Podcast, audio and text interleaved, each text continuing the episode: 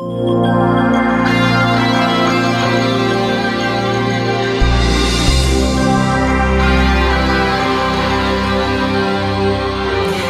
день, коллеги. С вами Анастасия Калинина и Алексей Лазарев.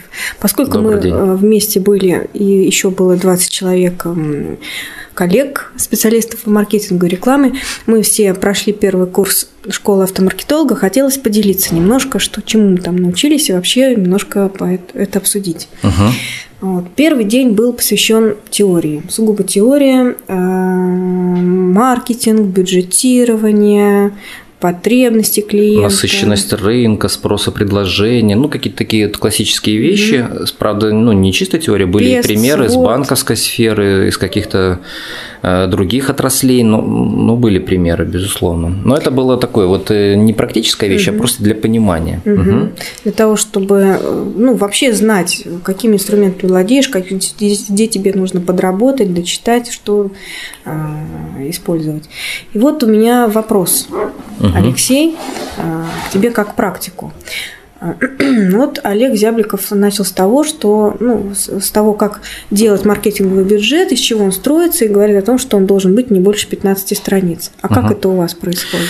Э, когда-то мы тоже делали маркетинговые бюджеты, которые были в вордовских файлах, там был некий текст, мы там что-то рассказывали, концепцию, ну, такую стратегию, может быть, описывали. Сейчас мы от этого отошли, и, в общем-то, в своей повседневной практике руководствуемся ну, двумя такими вещами. Первое – это маркетинговый бюджет в цифрах, Угу. То есть есть статьи, а, есть э, расходы, которые мы планируем понести по этим статьям и по месяцам, то есть такая табличка, и потом мы заполняем факты, смотрим, где мы что перевыполняем, в, соблюдаем ли мы эти расходы. Это буквально одна страничка в Excel, если даже распечатать на А4 поместится.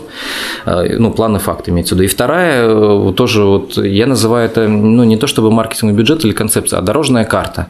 А, такую дорожную карту мы, например, заводим, ну, она есть во всем автоцентре, центре, она разделена на части. Дорожная карта для отдела продаж, для отдела маркетинга, там, для отдела сервиса. Там есть задачи общие, которые нельзя решить только одним отделом, можно сделать сообща, командой, но они есть, и каждый, в общем-то, понимает, что нам предстоит сделать э, в течение этого года. Эту карту действительно можно оформить в виде вордовского документа, либо там слайдами в PowerPoint, либо... Ну, сколько он должен занимать-то? А там на самом деле примерно так, вот э, не, не больше двух слайдов на один отдел, а то и один слайд. Вот те задачи, которые нужно сделать в течение года, такие вот глобальные, которые должны помочь повысить прибыль там, или улучшить лояльность клиентов, ну, в зависимости уже от ваших вот э, стратегических целей. А, э, то, то есть снач, ну, изначально определяемся, что мы должны сделать по финансовым показателям, ну, какие-то вот у нас есть бренд-код, а дальше мы э, думаем, как мы это будем делать. Вот дорожная карта как раз расписывает основными такими мазками, как мы это будем делать. А, и дальше я на нее смотрю, и мы понимаем, где нам нужно будет дополнительно какие-то рекламные материалы заказать, где-то вот тут дизайнеру заплатить. Э, ну, какие-то есть вещи, которые с года в год повторяются, какие-то вещи мы будем заново разрабатывать, где-то нужно новые витрины в автоцентр, потому что там приняли решение больше аксессуаров продавать, там, повысить э, средний чек. Это что же нужно не просто там задачи и все. Нужно э, подумать, как мы это будем делать и что для этого понадобится. Соответственно, исходя из этого уже составляется план по основным средствам, но это не совсем маркетинг, это уже ну, такой бюджет автоцентра. Вот. А маркетолог просто смотрит, вот когда это будет сделано, как он это будет коммуницировать, что ему для этого нужно, сколько ему для этого денег необходимо будет потратить, э, и вообще через какие каналы коммуникации он будет вот это все доносить до клиентов. Э, поэтому вот такая дорожная карта получается. Мы по ней идем и в конце года смотрим, что мы сделали, что в процессе, а что еще собираемся сделать. И у нас это получается даже такой фишборн фишбон, правильно? Mm-hmm. Это такая рыба, где вот как раз вот эти вот маленькие э, задачки, они друг с другом пересекаются, выливаются в более крупные задачи, все в конечном итоге И сливается часто, в одном. Как часто раз, в, раз в год. Раз в год? Э, именно планируется это глобально. Э, там понятно, что есть такие месячные собрания, где мы сводим свои результаты за месяц. Там раз в квартал мы можем, ну, что-то там так собраться, сказать, так, вот это мы переносим на следующий квартал. Ну, то есть какие-то крупные задачи говорим, вот в этом квартале сделаем, mm-hmm. а это на следующий. Но в следующем мы можем ее перенести еще еще на квартал. Mm-hmm. Ну, вот как-то так вот. А что еще запомнилось из, из школы? Из... Мне, например, угу. запомнилось то, что э, с 2005 года, ну как это все называется, да, у нас идет но, новые, новые вини, новая концепция входящего маркетинга. Ну, Inbound маркетинг еще да, говорят да, такими, да. Контент-маркетинг плюс э, э, CMM. Угу. Вот. Ну, Просто вот... то, что этому есть название, определение угу. и прочее, партизанский маркетинг тоже. Ну, не, не то чтобы это запомнилось, но действительно такое новое веяние, ну, для, для России, наверное, на Западе. Мне запомнилось то, что вот Андрей Ваганов, угу. это следующий наш был э, выступающий, ну, так скажем, преподаватель угу. раз это школа, говорил о том, что брендинг – это единственное, что осталось от старого маркетинга, угу. и то, если он не дутый. То есть, угу. если есть физическая основа подбора. То есть, если меняется не, лого, не просто логотип. Э, и... Ну, вот мы пример из Сбербанка даже рассматривали, что э, ну, большие деньги были у ребрендинга, э, на ребрендинг Сбербанка потрачены, и что это не только замена логотипа, а там галочку чуть это сдвинули. действительно, я подтверждаю. Я была в шоке, когда меня хостес там встречала, как мне все улыбались. Я думала, что поначалу нет, это продолжается уже полгода. Угу. Ну и вот мы разбирали пример, вообще стоило ли это тех денег? Неужели там Сбербанк после этого стал больше зарабатывать? Они Может быть, улыбаются, нам... извиняются. Да, да. И вот ответ такой был, что действительно целевая аудитория у Сбербанка обновляется, она mm-hmm. уже так, ну, другая, омолаживается. омолаживается. И вот под, так как меняется целевая аудитория, то и полезно в этом случае проводить ребрендинг. Вот полностью так вот, такой вот принцип. Меняется у вас аудитория? В общем-то, задумайтесь о ребрендинге. С почтой пока бесполезно. Эм, да, хоть там тоже аудитория, наверное, кто-то по ссылке получает, э, ну, если заказывает в зарубежных интернет-магазинах. Но бывает так, что ну просто ну никак нельзя избежать почты, приходится все-таки там получать. То есть там тоже есть молодежь, но все-таки аудитория пока в основной своей массе. Да. Интересно угу. было еще сравнение э, автомобильного рынка с рынком канцелярских товаров. Да, Пом- да, помнишь? да, мы говорили про насыщенность угу. рынка. О том, что стагнирует, что тот рынок, что наш. Ну, сначала он насыщается, потом стагнирует, и мы обсуждали, что автомобильный рынок как раз вот мы ну, по тем по той ситуации, которая сейчас вот в течение года активно муссируется, обсуждается, что рынок э, вступил, автомобильный рынок вступил в этап ну, насыщенности. Стагнации, да, присыщенности. Насыщенности. Некоторые Стагнация это когда уже такое уж совсем. Стагнация это на одном уровне, без роста а. по сравнению с прошлым годом. Так оно и есть. И вот приводились примеры, что есть другие рынки, не только автомобильные, которые. Например, вот рынок канцелярских товаров. А, например, рынок черных металлов, да, который с 80-х угу. годов а, он стагнирует в ноль практически. То есть можно стагнировать десятилетиями. Да. Не будет ни роста, Долго ни падения. умирает, но угу. он умирает. Вот наш рынок может оказаться таким же. Но если какие-нибудь вертолетики не изобретут, что там 3D-дороги, я думаю, был интересный ну, как... пример угу. с канцелярки, когда они понимают, что у них э, рост всего 7%, это чуть меньше инфляции, а э, все как у нас, ценовые войны, скидки, люди звонят туда-сюда и каждый раз говорят о том, что в этом магазине мне предложили меньше, в этом меньше, и тут же предлагают какое-то еще более выгодное решение. Это все очень похоже на нас, но в итоге в итоге, Они сумели договориться. Да, ну, был такой, значит, пример приведен, а, что собрались собственники, договорились, что не будут демпинговать и хоть как-то удержат эту доходность, чтобы она не становилась хотя бы меньше, чем инфляция. Потому что раньше действительно была бумага разных брендов, разного ценового диапазона, а сейчас, в общем-то, все так объединилось в цене, уже нет такой возможности э, там маржу какую-то закладывать при продаже бумаги. И вот как, как они выходили, как они заходили в эту стагнацию? Через переговоры друг с другом, чтобы не портить рынок дальше.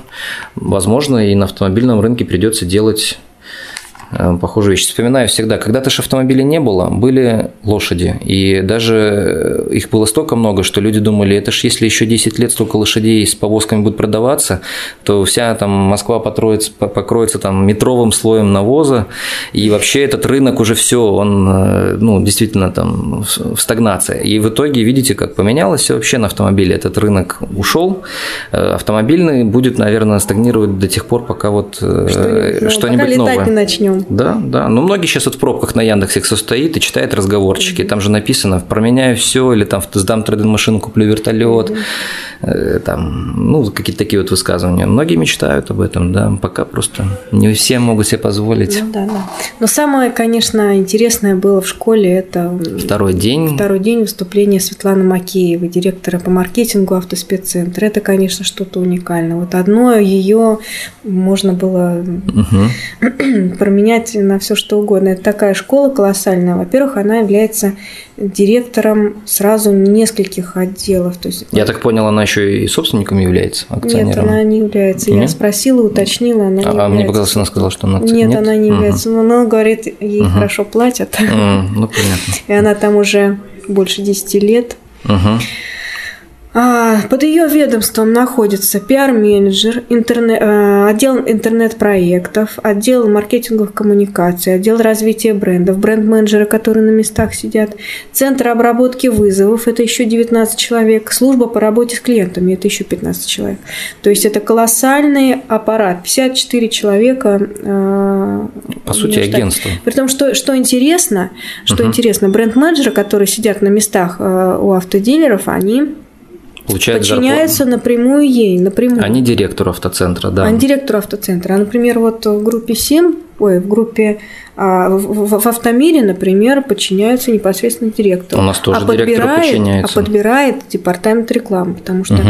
они по компетенциям лучше понимают, угу. кого пригласить. Угу. Директор же не знает, угу. сведущ человек в этой. Ну, есть понятие лицензирования маркетолога внутри холдинга, когда подбирают, он, ну, какое-то количество месяцев ему нужно вникнуть, потом не директор принимает решение, вот, ну, как понятно, что в команде должен как-то сработаться, но вот о профессиональных достоинствах маркетолога директору действительно сложно угу. как-то сделать выводы, поэтому на многих предприятиях есть такое понятие, как лицензирование, и маркетолога проверяют другие, там, более опытные маркетологи, насколько вот он готов э, к самостоятельному плаванию там, на данном автоцентре. Но здесь угу. тоже есть свой минус, человек предоставлен сам себе, он неконтролируемый на месте, поэтому вот там были представители другой компании, где угу. маркетологи сидят Э, в отдельном офисе, а не в каждом дилере. И выезжают там раз в неделю на место, чтобы ну, быть в курсе, чтобы быть в теме, чтобы быть рядом с клиентом. Зато они подконтрольны. Ну, Здесь, а, наверное... а тут под контролем руководителя отдела продаж, они точно так же, ну, в таком, в кавычках, потому что не он, конечно, начисляет зарплату, но тем не менее, э, тут еще вопрос. Можно быть под контролем главного маркетолога, но не быть на фронте. Это вот, ну, не знаю, можно сравнить со штабом. Вот есть штаб, он где-то там в тылу, а есть есть люди, которые вот прямо на фронте находятся, и абсолютно разные понимания бизнеса будет. Э, я вот, например, люблю как раз э, быть вот на первой линии, общаться и с менеджерами, и с клиентами, э, для того, чтобы как-то вот почувствовать какие-то там замечания, иногда и жалобы разобрать непосредственно самостоятельно, вот и по телефону или вживую. Очень много начинаешь понимать о своих бизнес-процессах, об их недочетах, поэтому это всегда полезно. А когда сидишь на стороне, но никогда, сидя на стороне, ты не будешь разбирать жалобу клиента. Значит, ты не поймешь какие-то нюансы вот бизнес-процессов на данном предприятии. Mm-hmm. Что зачем? Не будешь же сейчас приедет человек откуда-то, и, и вы с ним пообщаетесь. Ну, они, конечно, закроют эту жалобу, но вы об этом даже не узнаете, если сидите в другом месте. Вот, ну, тут тоже свои минусы. Я не говорю, что это вот только так, но вот э, сидеть в автоцентре полезно для маркетолога. Так что... Нет, ну можно сидеть в автоцентре, сидеть в своем кабинете, никуда не выходить. Это полезно? Это не полезно. Ну а что же, он же не продает автомобили, он не ходит... Э, ну, как, ну что ж, он там сидит затворник, клиентов. отшельник, ни с кем не общается, но ему же надо все равно подходить, э, какие-то согласования. Надо общительного проводить. подбирать. Кон... Ну, маркетолог, конечно, должен быть общительным, а как же иначе? Да, конечно, и то, что э, есть свои плюсы, но есть, правда, свои минусы. То, что Светлана Макеева, у нее подконтрольный центр обработки вызовов, ну, в общем, колл-центр – да, и угу.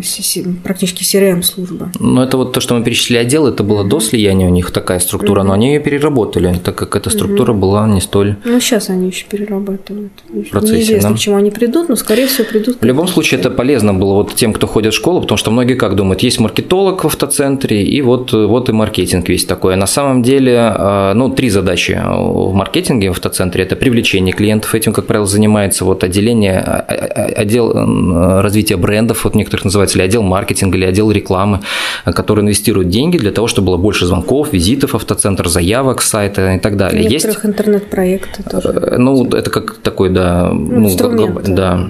Но они отвечают именно за уже какой-то канал, так скажем, угу. да.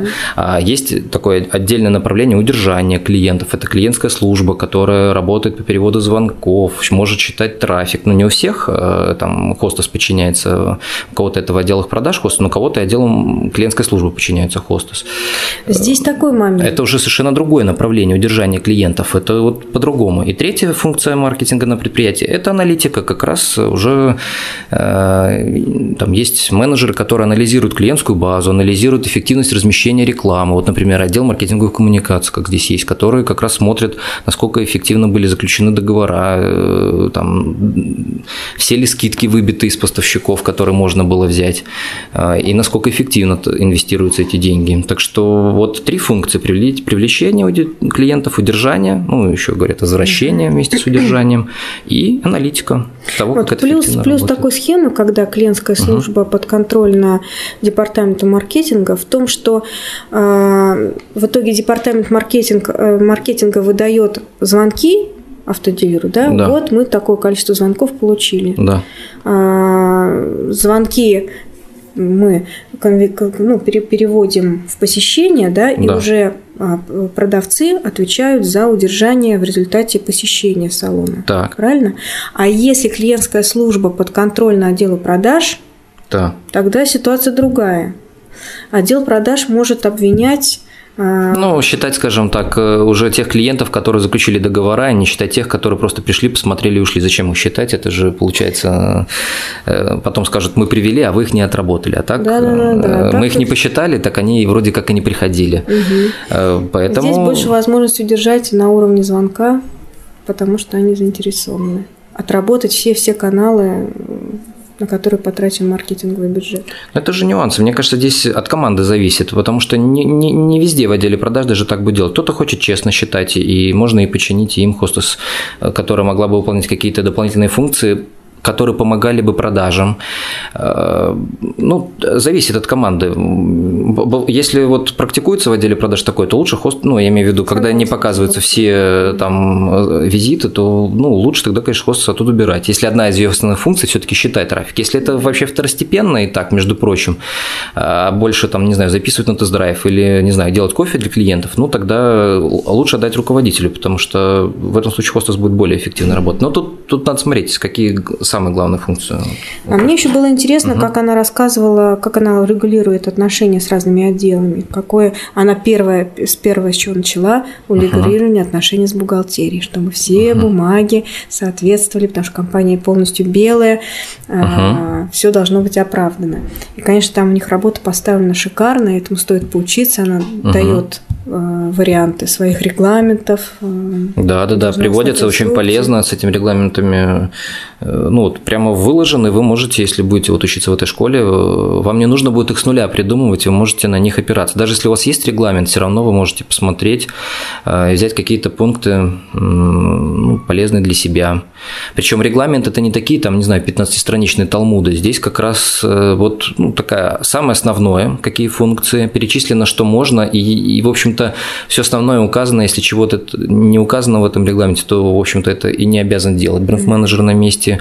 Очень удивило меня то, что поделились даже, ну, не то чтобы полностью мотивацию раскрыли, но схемой, так сказать, какие KPI у, у маркетологов. Да, вообще Светлана очень открыта. Угу. Она говорит, я не понимаю, зачем скрывать цифры. Все равно у всех разные бизнес-процессы, разные марки, разный контингент, разные управляющие. Все по-другому. И даже посчитать тот или иной показатель, тот или иной KPI, каждый будет да. по-своему даже там заявки. Кто-то вносит это в расход э, отдела маркетинга, что-то не вносится в расход, ну, в другом предприятии. Ну, да, да, поэтому, да. Тут... поэтому здесь сложно сравнивать. Э. Даже если скажут, вот такой-то процент у нас от выручки, mm-hmm. но это ни, ни о чем, ни о чем да. не скажет. Поэтому да. она не скрывает и молодец. Это она даже показала положение о премировании. Угу. Интересно. У вас похоже положение?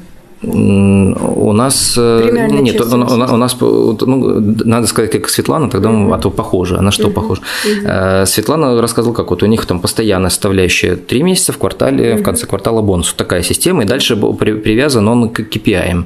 Mm-hmm. Вот и даже... этот бонус составляет 30% от зарплаты. Да, да. То есть он значительный, за него стоит бороться. У нас тоже есть бонус квартальный, есть, правда, и переменная часть ежемесячная. Mm-hmm. Здесь, правда, 2 KPI, у нас их 5, например например. Угу. Ну, может быть, их тоже больше, но здесь, судя по этому регламенту, здесь их два. А именно это вот э, попал ли в бюджет, ну, чтобы не перерасходовать. Угу. Э, деньги, которые выделены на дилерском предприятии. Плану, да, и второй – это интересный показатель стоимости первичного звонка в отдел продаж новых автомобилей дилерского центра. То есть они считают стоимость первичного звонка, и дальше, если мы помещаемся в эту стоимость, тогда э, молодец, KPI 1.0. Если не помещаемся там с какой-то погрешностью, то там 0.8. А если вообще не помещаемся, там, э, то может этот коэффициент Нет, стать нулевым. Меньше, меньше. Если он составляет меньше. Но если стоимость звонка 100%. меньше ну, от плана имеется в виду, угу. здесь там менее 95% от плана, угу. то 0 все коэффициент. Если там 95-97, то 0,8. Ну, У какая вас табличка. KPI?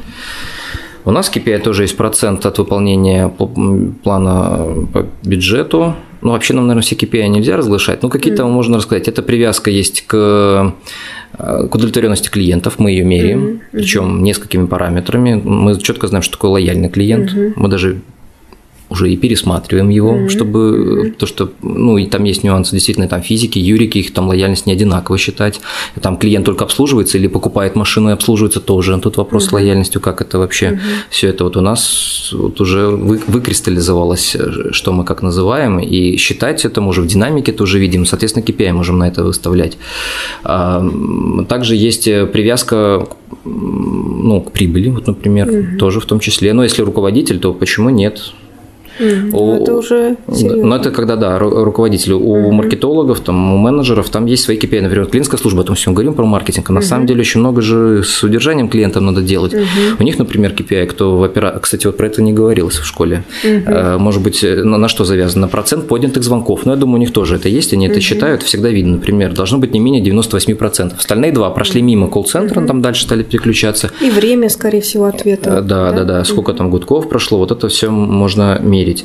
Э, если этот человек занимается опросами, то можно вешать KPI оперативность опросов, своевременность подачи отчетности, ну, либо внутри холдинга, либо представительством.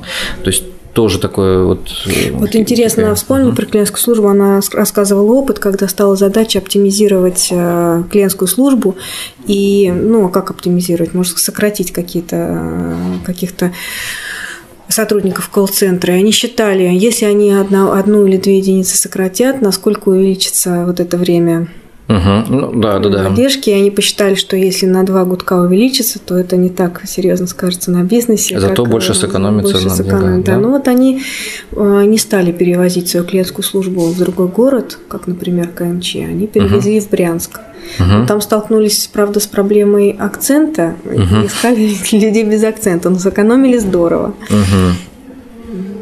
И так сейчас... Э, ну, вот у нас тоже программисты, которые развивают нашу систему CRM, ERP, они в Беларуси находятся на свою мазь тоже дешевле.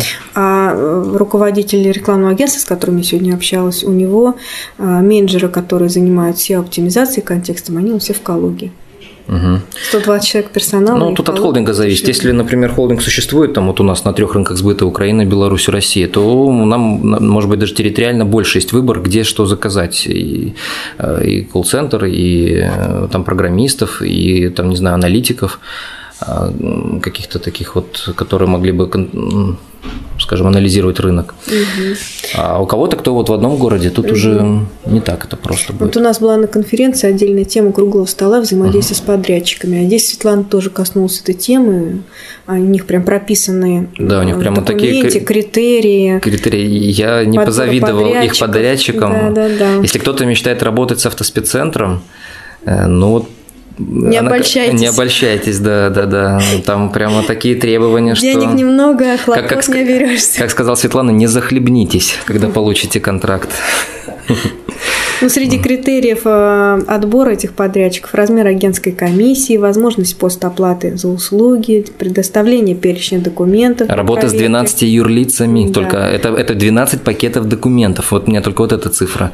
То, что mm один, когда так а, а, разные могут менеджеры вести разные. Вроде одна группа компаний, но на самом деле 12. Да, да, да. Когда вот и, и им, с одной стороны, нужно проверить корректность подготовки этих документов и, под, и собрать этот комплект тоже подрядчикам 12 вот mm комплектиков, это же обалдеть. И бонусы они хотят от подрядчиков, и фиксацию цены за длительный срок, и наличие прямых договорных отношений с площадками, и предоставление отчета по рекламным кампаниям.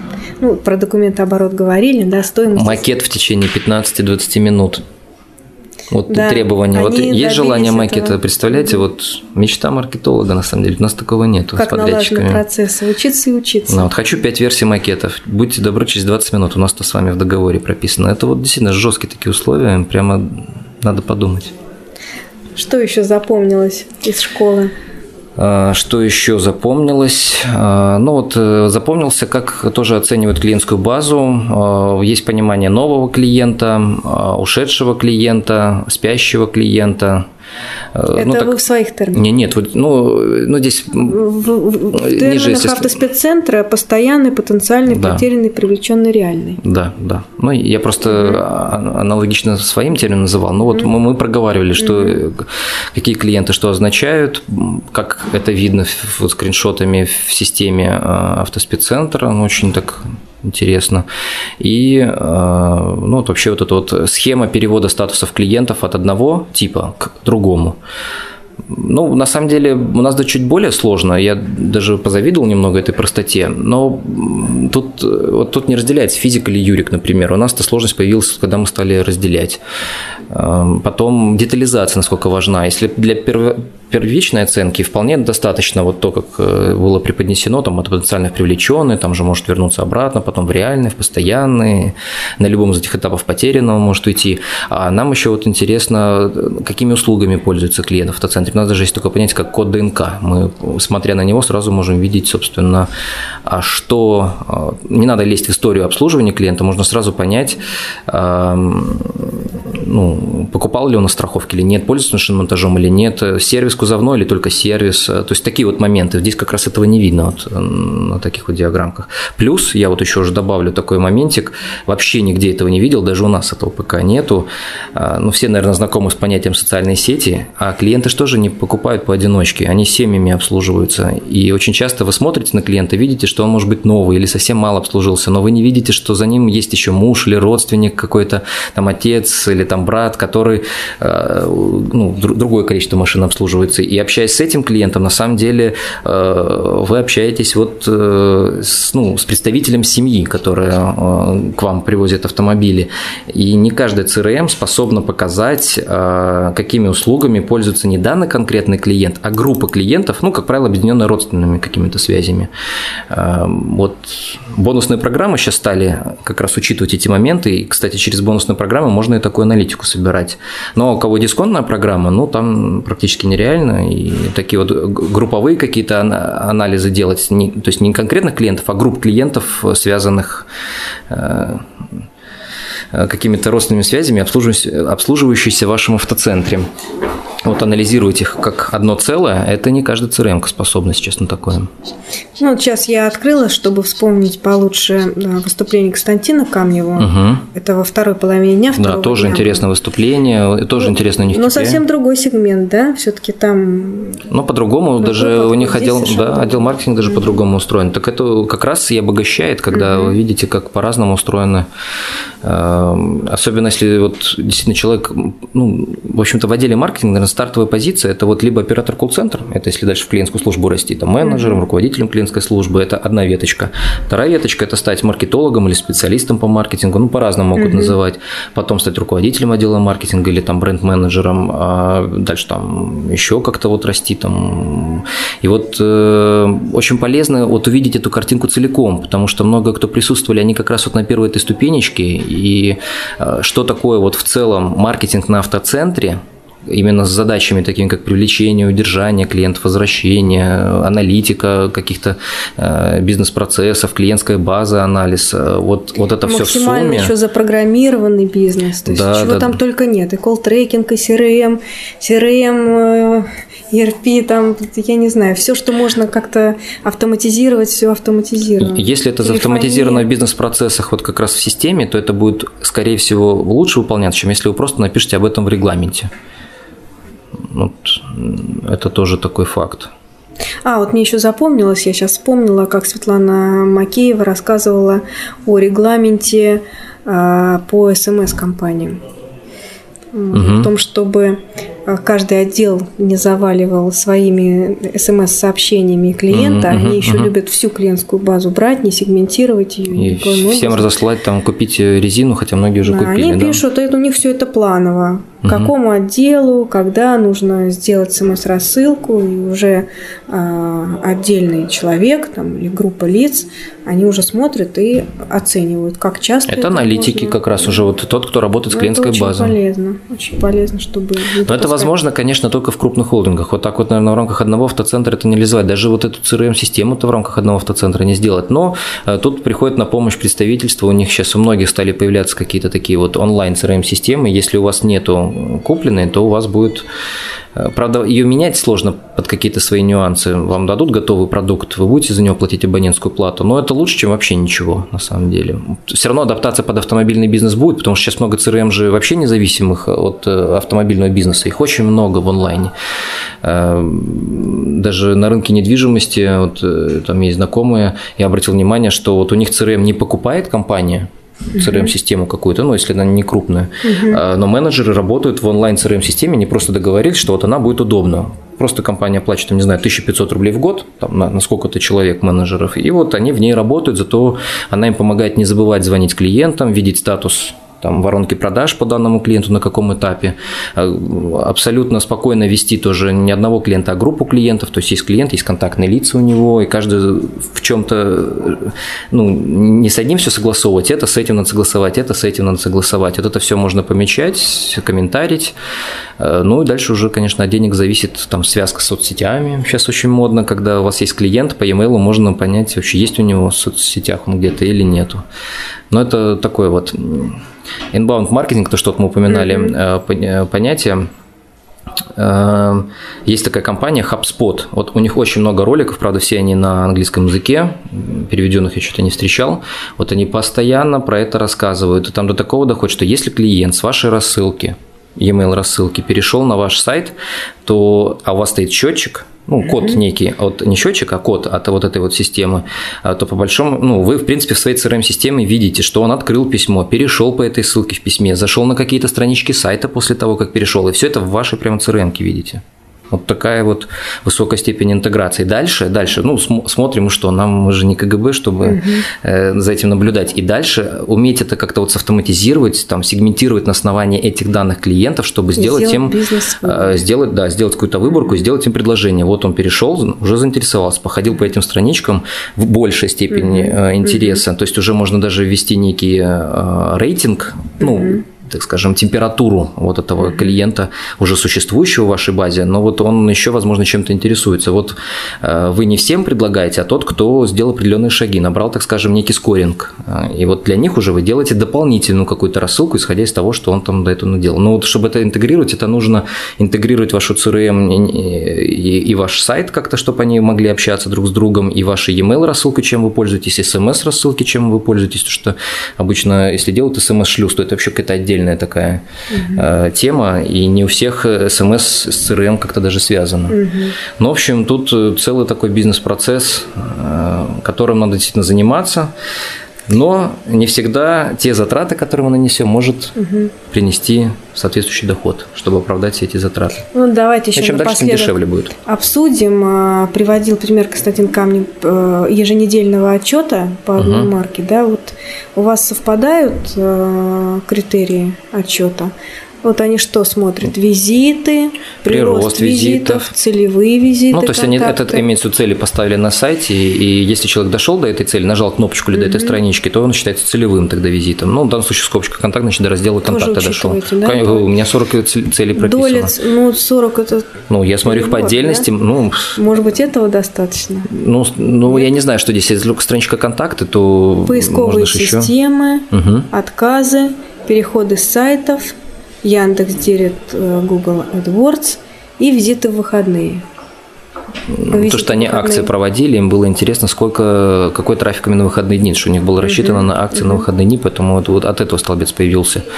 А, ну, у нас... Э, Вы считаете, это недостаточно? Нет, да? ну, это только сайт. Очень важно видеть, как... Сайта, конечно. Ну, по статистике сайта, в принципе, Сейчас просто так сходу даже я, может быть, и найду. Но это, это на самом деле для начала очень даже неплохая статистика, чтобы смотреть. Э, ее только накладывают на звонки. Как раз вот э, мы обсуждали, что есть такой параметр э, отношения звонков к визитам. Угу, угу. Да, обсуждали. Вот, он колеблется там, на уровне 1-2%. То есть, что это значит? То есть, если 100 тысяч визитов у вас на сайте посетителей, то, ну, опять же, есть визиты и уникальные посетители, тоже тут можно по-разному считать. И есть звонки.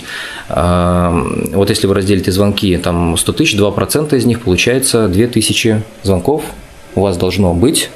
Это хороший будет показатель. Если у вас посещаемость сайта 100 тысяч в месяц. Угу. Если посещаемость сайта 50 тысяч, то, в общем-то, нормально будет, если у вас будет тысяча звонков. Угу в месяц тоже.